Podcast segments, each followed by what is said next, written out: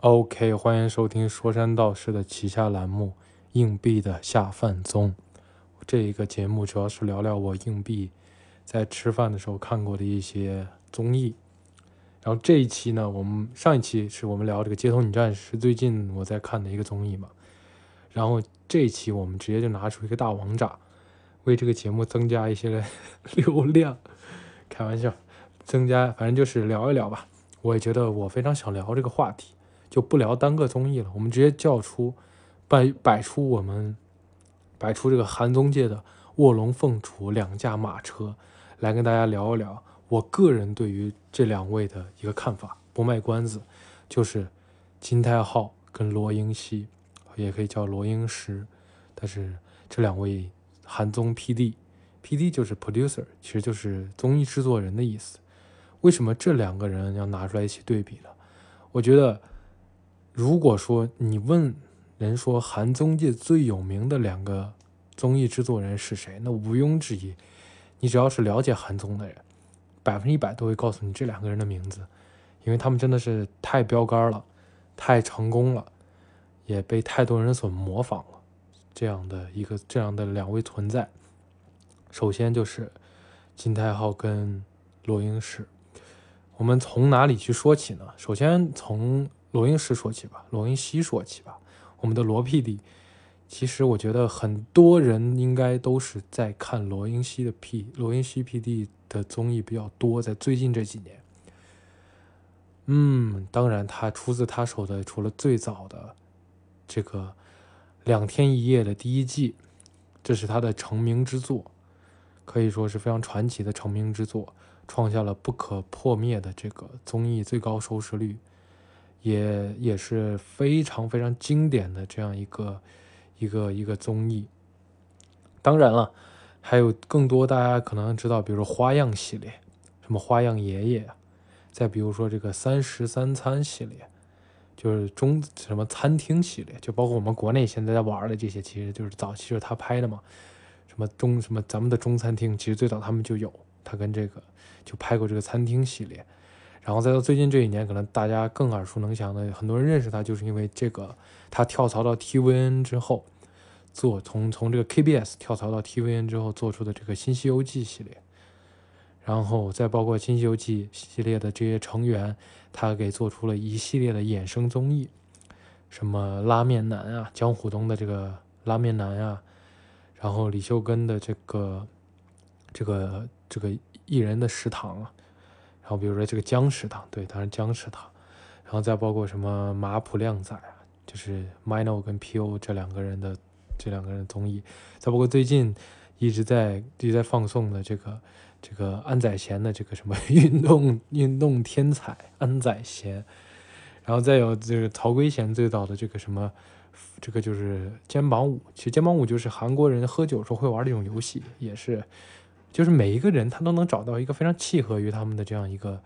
一个 IP，比如虎东，大家看过这个两天一夜都知道他是这个江江六包嘛，就吃方便面吃拉面吃的很凶，所以就应生出这个综艺。然后李秀根就是无所不能嘛，然后就应生出了这个一人食堂。江食堂其实就是他们最早在新西游记中开了一个玩笑，说要去开一个饭店这样子，最后就最后就成真了。然后再包括 P.O 跟 Mino 两个人本身就很会穿搭，所以就给他们搞出了一个穿搭类综艺。然后曹圭贤就很爱喝酒，就搞一个喝酒类综艺。然后安宰贤就是他这个身体协调性不太那么不太那么灵敏，所以就搞出了这样一个一个这个运动类综艺，就是他能找出最好的那个效果。这就是罗 P.D，我们一会儿再再再详说吧。然后接下来就是金泰浩金 P.D，金泰浩可能最著名的作品。当然就是《无限挑战》，我的人生综艺，我心中的韩东，嗯，第一，毋庸置疑，在我心中的韩东第一。然后我的为什么叫人生综艺呢？就是这个综艺真的看完可以改变人生的。可能你们会觉得我夸，如果没看过人可能觉得我夸张了，但如果你去认真去看的话，它就是真的是这样一个存在。对我而言嘛。然后再包括最近可能大家在看的就是刘在石一个人在做的这个闲着干嘛呢这个综艺，然后听说最近这个金泰浩也是要离开 NBC 了，离开 MBC 可能要签售 Netflix 之类的，对，可能未来就会像像像罗 PD 一样的发展，做自己的团队这样子。没错，就是这样一个存在。然后金泰浩的个人风格可能就是天马行空一些，敢于尝试一些，然后就飞一些吧，就飞一些吧。对，就是非常的非常的飞，就是他只要是成，哪怕是成员的一句玩笑话，他都会当真的。你比如说，你刚刚我们说到那些综艺，其实就罗 PD 旗下那些综艺，其实都是成员们最擅长的一个东西，让他们去做。而金泰浩的综艺更多的就是一件完全不可能的事情。为什么叫无限挑战呢？就是无限的挑战，人生就是无限的挑战，每一集几乎都是一个挑战，就是你觉得根本不可能完成的事情，这些人怎么可能完成的事情？然后他们会去，金泰浩让他们去做，做做出做做出来那个结果，也是会让你大吃一惊那种程度。对，这就是这两个综艺的一个简介吧。然后这两个人的风格的话，我们先来，就是我个人的感受嘛，就是罗 PD 的风格其实是那种很很生活、很温柔，就是让你会感在这个综艺中看到浓浓的那种人情味。再包括其实最早《新西游记》前几集他们是来中国拍的，什么桂林啊、西安啊，我的故乡，就我现在生活这个城市西安啊。然后比如说，比如说成都，对，好像来过成都。就是能看到他能把中国人，我们中国人可爱的那一面展现在综艺上，这个其实是就是，因为，他拍的风，啊，对他们还来过云南，好像，就是整体就是看到了很浓浓的人情味。然后我印象比较深的，比如说他们在那个云南的时候，有有店主给他们带路呀，然后比如在西安的时候，然后他们在城墙上，可就是跟人玩游戏啊，骑自行车的时候，就是跟旁边的。旁边的骑自行车的人互动说：“来，要不要比一场？”这样子，用蹩脚的中文跟他们沟通啊，我觉得就很温暖，就是很温暖。然后游戏呢也都是，然后就是很很扯的一点，就是他明明都，就是就是这个这个东西想想有点扯，就是他们明明都来到了另一个城市了，然后他们玩一些主要的大部分的游戏内容还是在他们的酒店里头，对，就是很，但是就很有趣，玩那游戏也都比较简单，什么。什么猜什么猜成语啊，什么听歌猜电影啊，什么比较有名的，就是给你一张照片，让你说出这个人的名字。就是你乍听这个游戏感觉没什么意思，但是实际上你要知道，他们是存在于这个娱乐产业中的一份子。然后这些人也都是可能抬头不见低头见的。那拿出这个照片，你没叫出他的名字，其实多少会有些尴尬的。对，就是这种感觉。然后充斥着这种这种趣味性，还有一小点点的压力。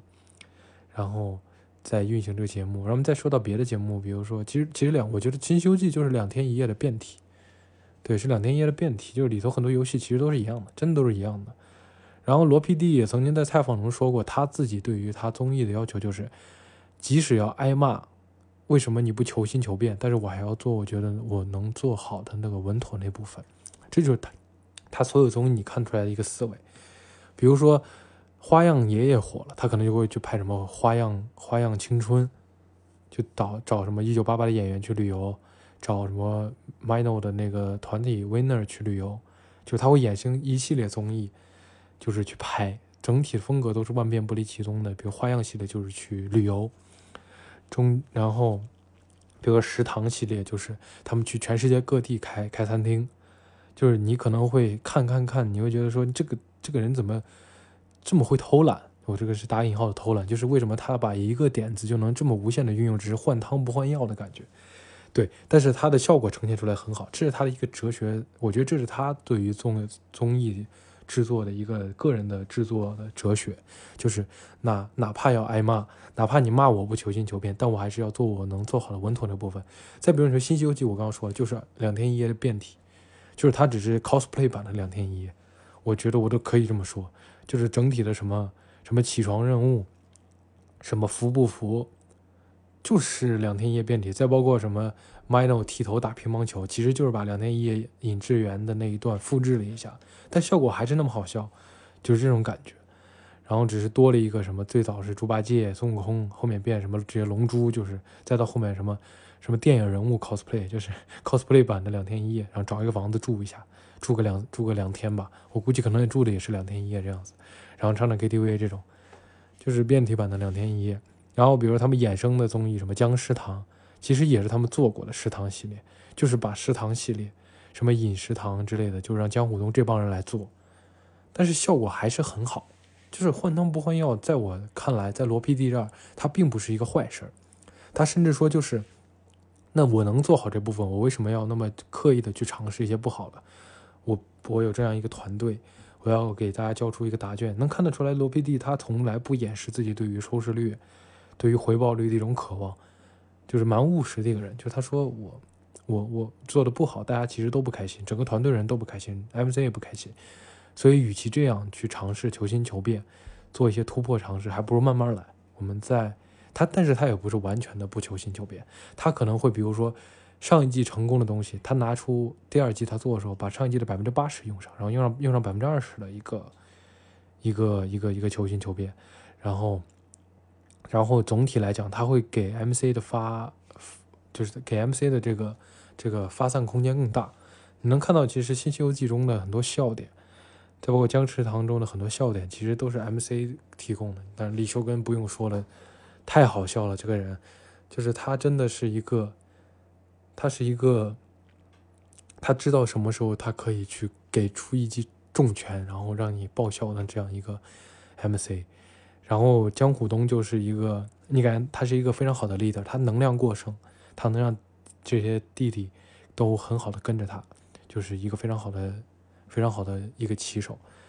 就是就是他很很很好的去运用这些这些他的 MC 阵容，然后去达到一个最好的效果。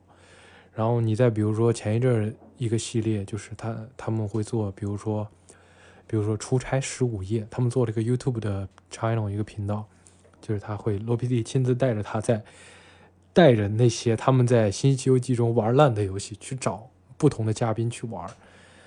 什么电影明星啊，什么就是演员呀，什么歌手呀，就是这些漫画家，就是这些日常不太在综艺上见得到的人，然后他去，然后玩一样的东西，还是很有趣。就是，但是还是，就比如那些游戏都一模一样，就是《新西游记》人玩什么，就给他们玩什么，然后甚至方式都不一样，就是做成一排那样子，然后奖品放在一边，然后你每答错一个，抽走一个奖品这样子。但是你看到不同的人对于一个东西给出的反应是不同的。真的就还是觉得，嗯，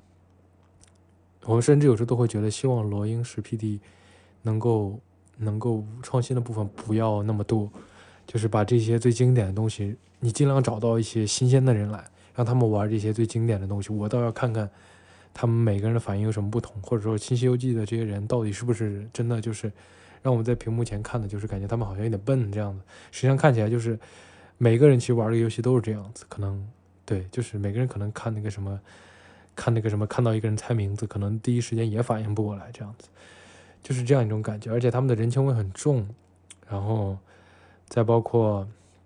每每一集，比如说安宰贤的复出，然后曹圭贤的这个退伍，他们都很精妙。就是这些成员引用回来的时候，你会感觉到这个团队他是很有人情味儿的那种感觉。然后再比如说他们对罗 PD 还有一个很大特点，就是他会去。自己打自己的脸，比如说最早说他们的这个这个这个这个这个十五页这个频道，如果是突订阅突破一百万，就把李秀根隐隐之源送到月球上去，就是一个完全不可能的东西。然后结果实践之后，然后他们又能搞出一新系列，比如说求大家第一个可能是第一个求大家退订的一个博主吧，然后然后引生了这么几个综艺，什么去什么冰岛看什么。什么什么什么什么什么极光啊，就这些东西。再比如说，他会经常会就是打赌嘛，大家都会说罗 PD 原来打赌。嗯，但是我觉得这些东西都是他猜想好的，就这些效果，我知道不能实现。我把这个说出来之后，你成功了也是好笑的，不成功了也是好笑的。所以他很懂得去用这些点。我觉得罗 PD 其实也就像他参，只要是他参加的综艺，他也像成员之一一样，他有非常强的参与度。然后非常好的参与感，非常好的效果，其实有很多一份效果都是罗 PD 给到的。而且他也在很努力的，我看他，比如下的朴科长这些人，他也是努力的把这些人不要再边缘化，他没有把每一个成员边缘化，他会跟每一个成每一个团队的，就是后都不是说是 MC 这种，他每一个团队里面的每一个每一个编剧、每一个作家、每一个摄影师，他都有，他都给到了一个很好的参与度，让整个团队都是有效果的。那如果整个团队的人都成为了，都成为了相对有一定知名认知度的人，那可能以后的嘉宾就。嘉宾就不需要那么那么的去，去去要求过多，就是努力从嘉宾身上压榨笑点。那可能嘉宾嘉宾之间的互动如果没有那么好，那可能就可以可以跟团队进行一个互动。这是我觉得罗 PD 非常聪明的一点。然后这也是他的一个风格，就是有人情味，然后然后求新求变上没有那么的激进，但是他会从他的老东西中，说实话就是从老汤中熬出新味儿。就这这个比喻我不知道恰不恰当，就是这样一种感觉吧。然后再比如说，就是他的综他的衍生综艺哈，他很很很努力的去让每一个成员都拥有自己的一个一个固定的一个栏目，让每一个成员都有一定的形象认知。然后他很很知道去从这个成员身上挖掘一些点。然后把这些点加以加工，就是他知道这个地方，你这个地方好笑。比如说安宰贤，他可能有一些身肢体不是那么协调，他会给安宰贤在运动的时候加上那种什么螺丝生锈的声音。然后，比如宋敏浩，他有这个什么所谓的送神指 P.O 的那个乌拉圭啊，就是这些东西他会很好的符号化，然后。给你一种很好的反馈，让你看到这些人就会想到那件事，就会想笑。如果你看到一个人就会想笑的话，那这个那这个综那个这个团队综艺就成功一半了。就《新西游记》这帮人，其实现在坐在那儿聊聊天都很好笑，就是这样子。那不需要说是在搞什么什么创新花样，当然他们还是会做嘛，当然他们还是会做。所以就是我觉得这是他们非常聪明的一点。这些人在我看来都像朋友一样亲切了，非常亲切那种感觉。对，这是我觉得我对罗 PD 的一个简单的认知吧。接下来我们聊聊金太浩，金太浩就是跟罗 PD 是一个极端了。金太浩是极度极度喜欢创新的一个人，他极度喜欢创新。嗯，可能闲着干嘛呢？你可能闲着干嘛？其实也有体现，但是他在无限挑战时期，那真的像是一个疯子一样的创新程度。我觉得他们整个团队可能都会都是会疯掉那种程度，就是他们真的是在。创新，创新，创新，每一集都是在无限的挑战。对，就是他是这样一个喜欢求新求变的人。你能看到最早期就是，甚至把一个综艺拍成单元剧那种感觉，就是他可能一集上半集是这个内容，下半集是这个内容，就是因为他的创意太多了。一集放一个内容的话，塞不塞就是播不够了，就是他会有这样一个，就是有时候看的话，你可能如果没有连接度不好的话，你可能看的没头没脑，就怎么上半集搞这个，下半集就出现这个了。然后就是就是这样一个状态。然后比如说，其实很多人都没，很多人都会有，就比如很多韩国的 PD 都会说，你比如说这个什么犯罪现场，我们所谓的明星大侦探，这个其实早期最早期其实就是金泰浩做出来一个单元，那个单元不知道为什么没做下去。我当时看的时候，可能是一二年的无挑吧，无限挑战就是类似于这样一个内容，就是他们的成员去破案，就这样一个内容，然后被综艺化。再比如说追击战。他们的追击战后来衍生成了 Running Man 的这个撕名牌，然后比如两天一夜的 PD 也有所也也曾经说过，就是他们的创意之一其实也来自于无限挑战，就无限挑战就像是一个综艺的一个素材库一样，它没有一个固定的模式，它完全不固定，所以你也可以想象到这个团队包括他们的整个 MC 阵容是多么辛苦的一个状态对，金泰浩就是这样，我们都会。就是喜欢无限挑战，都知道都会叫金泰浩是金变态嘛，就是因为他真的是会做出一件很过分的事比如说要把成员们罗 PD 说要把把他的成员送向月球，最后做的事情是跟大家道歉，说这个不可能实现，然后这样子就然后做出这样一个效果。而金泰浩说要送他们去太空，是真的把他拉到了俄罗斯的这个太空基地做了真空的训练，我觉得。就是你能看出来两个人的这种状态的不同，一个人是会这样处理，一个人是这样处理。然后你再比如说是他们去国外旅游，罗 PD 带他们旅游会让他们看风景，看风景完了之后玩游戏，而金泰浩就会告诉你是去旅游，但是当你下了飞机之后，告诉你其实你不能在这玩，你要去另一个地方，你要去打工，就是。就是非常的折磨成员的心智。就是那一集，就是打工特辑，那好像是五挑的十周年嘛。然后 他们就是到了泰国机场落地之后，然后告诉他们你要去非洲，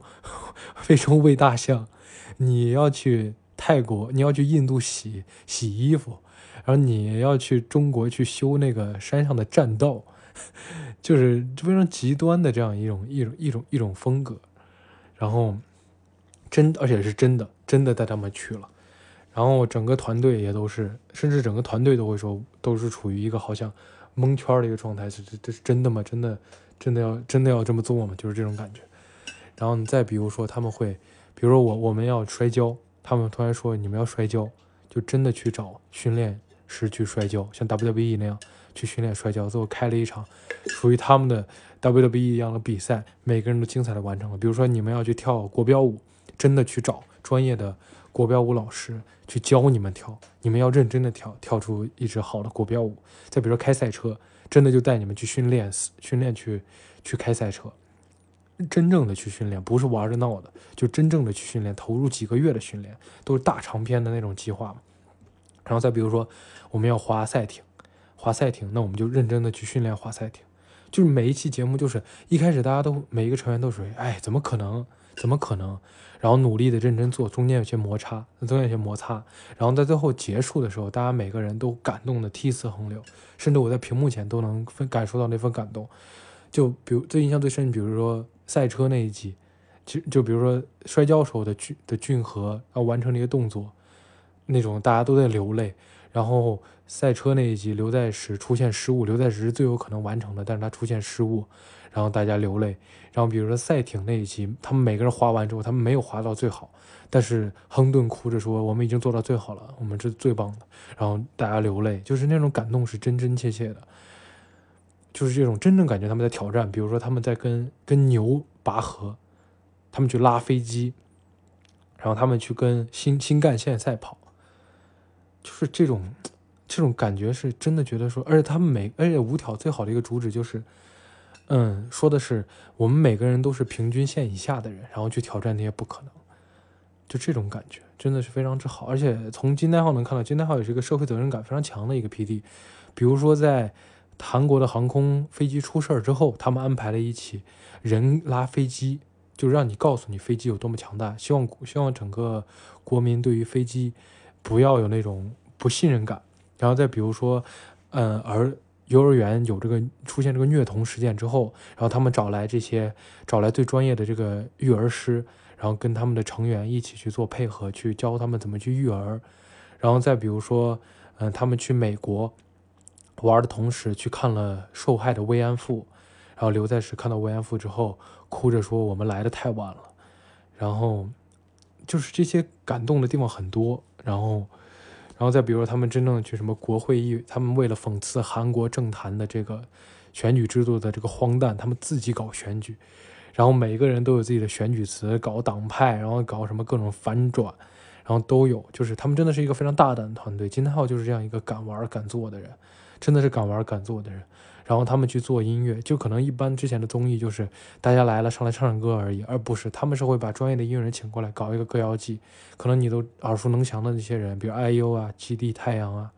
JYP，然后然后 ZNT 这些人，然后他们还会去捧他们他们的他们的找这些专业的音乐人跟他们的团队跟他们成员磨合出一首歌，然后开一场音乐节，而且他们的比较有意思就是他们不会完全完全请大牌，他们会请一些大牌。然后再请几个小众的歌手，比如说吴赫的 Hook Band，还有早期的，比如说玫瑰旅馆这些人。然后就是他们有 IU 啊这些，有 IU 啊，有宝儿这些这些这些这些已经成熟的音乐人，也有一些没有被大家发掘但是很很优秀的音乐人，然后去合作。然后甚至每一次的歌谣季都会火一批歌手，然后他们会把就是他们获得的这份钱，然后捐出去这样子，就是。你能看到金泰浩身上是一个非常有社会责任感的人，但是，但是有社会责任感，同时他也是一个非常愿意去把一件事钻研到底的人。就是他对于综艺他是认真的，综艺好像看似是玩闹，但是他对于综艺的态度是认真的，就是这样一种态度。但是有时候金泰浩身上可能看不到那种像罗 PD 那整个团队那么温暖。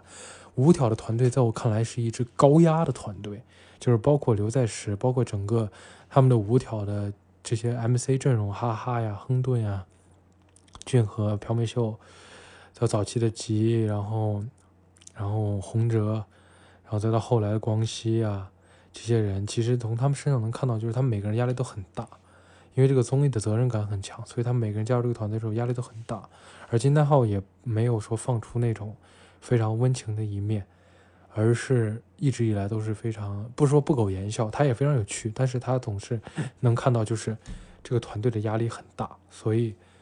所以看到的东西就是这些每个人都很努力，他们都非常的努力，然后得到了结果，让你觉得非常感动，去激励你，然后让你看到通过一个综艺看到社会的，看到韩国社会的不同面。看到他们是怎么去宣传自己的文化，但是你也能感受到不那么这个综艺看下来的时候，有很多片它其实不是那么轻松的，是这样一种感觉。就是这是我感觉是金泰浩的一个风格，就是从这个综艺看出来，金泰浩的风格可能就是真挚，然后钻研到底，从不跟你开玩笑，然后有社会责任感，对，但是严肃、激励、积极这样子。然后，因为金泰浩一直开玩笑说，嗯，我们团队其实刘在石是心脏，是是是双臂，是双双腿，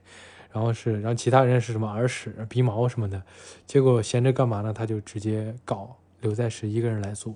当然，最近把哈哈俊和也引进，做了一个团队，做了一个一个团队一样，就是他金泰浩又开启了现在很多韩综在玩什么副角。就是副角色，这个其实金泰浩最早给刘在石做的，比如说刘三思是唱那个韩国一种传统的风格叫托尔托，是不是叫托尔托？反正就是一种韩国韩国风格。然后比如说鼓手刘在石，然后比如说什么鸡生刘炸卖炸鸡的，就是这种，也是金泰浩搞起来的。他去年还搞什么萨克斯瑞啊，什么退后远征队啊，就是去做音乐。今年又是搞，今年又是，反正就是又又搞，最近可能又要搞一个。跟哈哈还有美珠又要搞一个，又要出音乐这样子，但金泰浩好像今年就要退出 MBC 了，不知道未来这个节目的走向会是什么样。对，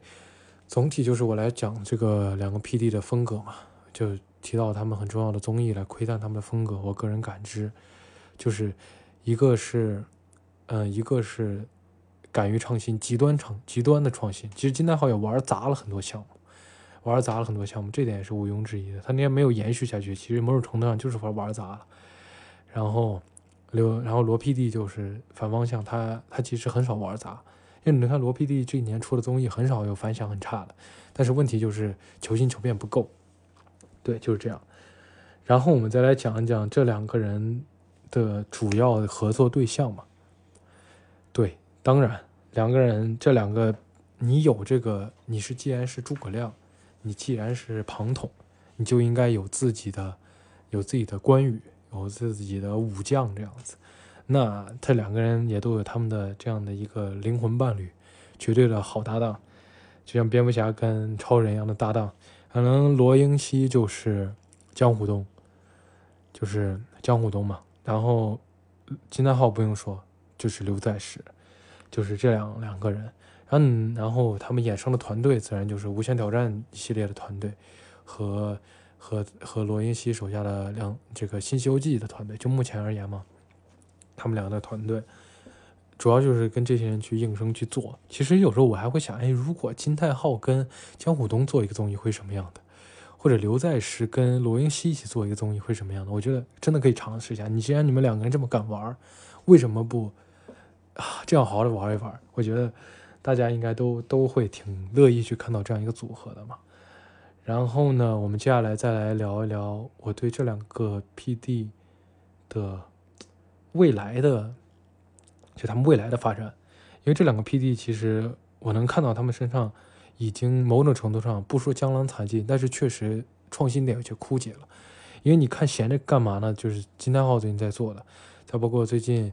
嗯，罗云熙在做的一系列的这个《新西游记》成员的衍生综艺，能看到他身上其实创意的部分不是那么多了，不是那么多了。而且，因为金泰浩最近还是在玩，就是他又玩回了五条的那一套成员制，因为他发现刘在石一个人可能实在是分身乏术吧，压力过大，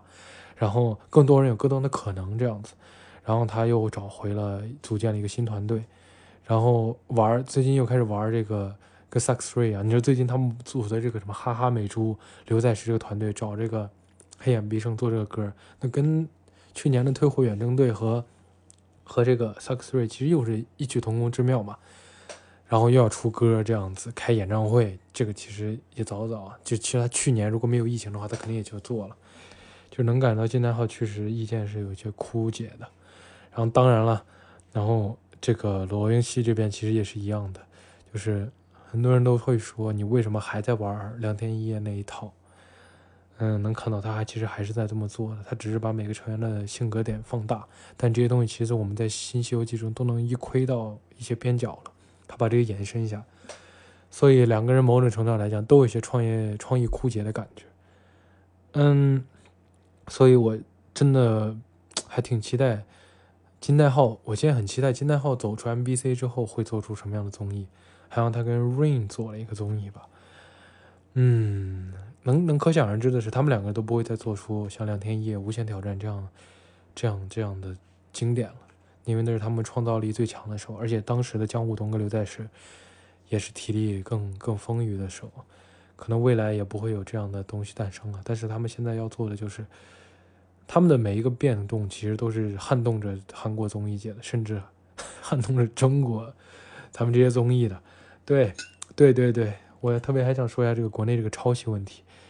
能不能有一点自己的创意？我们国内国内的这些这些综艺人。真的太无聊了，你们做的东西太无聊了。为什么就一模一样？为什么一模一样？对，就为什么一模一样呢？为什么要一模一样的？其实韩综抄日综，日综抄美综，台综抄日综，然后国内原来抄台综，现在抄韩综，抄日综，就为什么要搞得一模一样？咱们，但我在这大言不惭的说，我又不是个从业者，就是首先我，你像韩国、日本那种地方，就弹丸之地啊，对吧？那么小。就是你看韩综，你可能有时候会觉得怎么又来这个地方？就特别那些旅行类节目，你看《新西游记》前两季，因为疫情原因，他们只能在国内做嘛，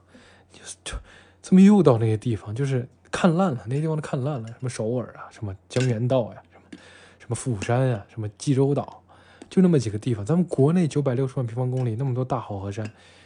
你随便到一个地方，我觉得都能开发出很多东西，就旅游都能旅游出花儿来。这就是为什么。对啊，你看早期为什么花样爷爷什么还要什么花儿少年还要跑国外，就没必要啊。但是也可能是因为怕这个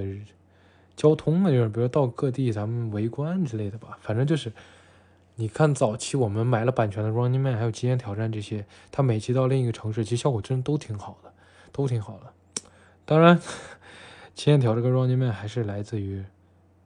就奔跑兄弟跟《极限挑战》还是来自于《无限挑战》跟《Running Man》，创意还是大部分来自于这些嘛。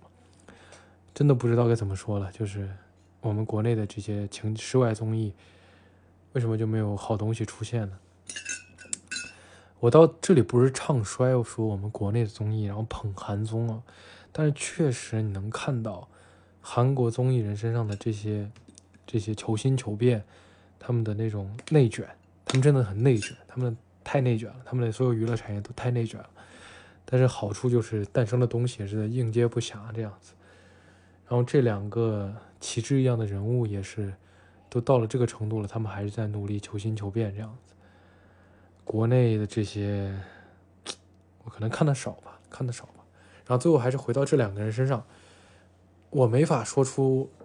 我不可能我看到很多人会讨论，如果是韩综迷会讨论，你更喜欢罗云熙，还是更喜欢金瀚金泰浩？我看国内人好像喜欢罗云熙的人更多，对，国内人罗云熙更多。但可能是因为《新西游记》是这几年才大大大走起的，因为毕竟《无限挑战》一八年就中映了，啊，闲着干嘛呢？去年也因为这个某女星这个开了一个这样非常非常非常非常之过分的这样一个一个玩笑，就对我们，哎，就是不说了，就是导致也断更了一段时间。当然，刘在石的影响力还是在的嘛。但是金泰浩这个这个人，就是因为他也不那么出镜，然后也不那么。也而且有时候显现那一面都比较凌厉，啊，大家可能对罗文熙更亲近，对，但是我个人还是从仅仅说个人，仅说他们的业务能力来讲，我可能还是更偏向于这个这个金泰浩一点，因为我觉得他这种极端的方式压榨出来的内容，其实某种程度上来讲也会更优秀一些。是的，所以这就是我的个人看法。那这两个人呢，都非常优秀，都也希望他们能够继续创作出更好的内容吧。当然，他们的竞争对于我们这些观众来说，就是最好的、最好的这个、最好的这个，你懂我意思？最好的一个回馈嘛。竞争受贿的是什么？就是我们这些观众。OK，这期就到这儿吧，跟大家简单的聊一聊我个人对于这两大韩国综艺 PD 的拙见，作为我们这个新栏目的这个一个重磅重磅菜品啊。对，下饭综嘛，下饭综这两个人到底看他们两个人综艺应该吃点什么呢？我觉得看《西游记》的新《西游记》，就是罗 PD 的综艺的时候，真的是应该吃点东西，因为他们的综艺真的是食物出现频率很大，什么《新西游记》、《僵尸堂》更不用说了。我现在都想尝尝那个跟脸一样大的那个炸炸猪排，还有那个那个那个什么放着煎饼的那个那个那个那那个年糕。对，然后说拌面，包括那个披萨，真的都挺想吃一下。这些东西就是姜食堂那些食物，真的想尝试一下。还有什么红豆冰啊，真的想吃。对，真的想吃一下。然后再说就是金丹浩的综艺，金丹浩的综艺其实吃的也有，但是刘在石这个人啊，真的是太爱吃面了，太爱吃面了。经常看这个他们综艺头，刘在石不是在吃方便面，就是在吃炸酱面。所以有时候看着看着就会说，哎，我也泡包面吃吧，对，吃泡面吧。OK，就这样吧。谢谢各位收听我们这期栏目。你也可以在评论区留出你对于这两大 PD 的看法，你的个人喜好，我也都是挺好奇的。谢谢各位收听吧，再见。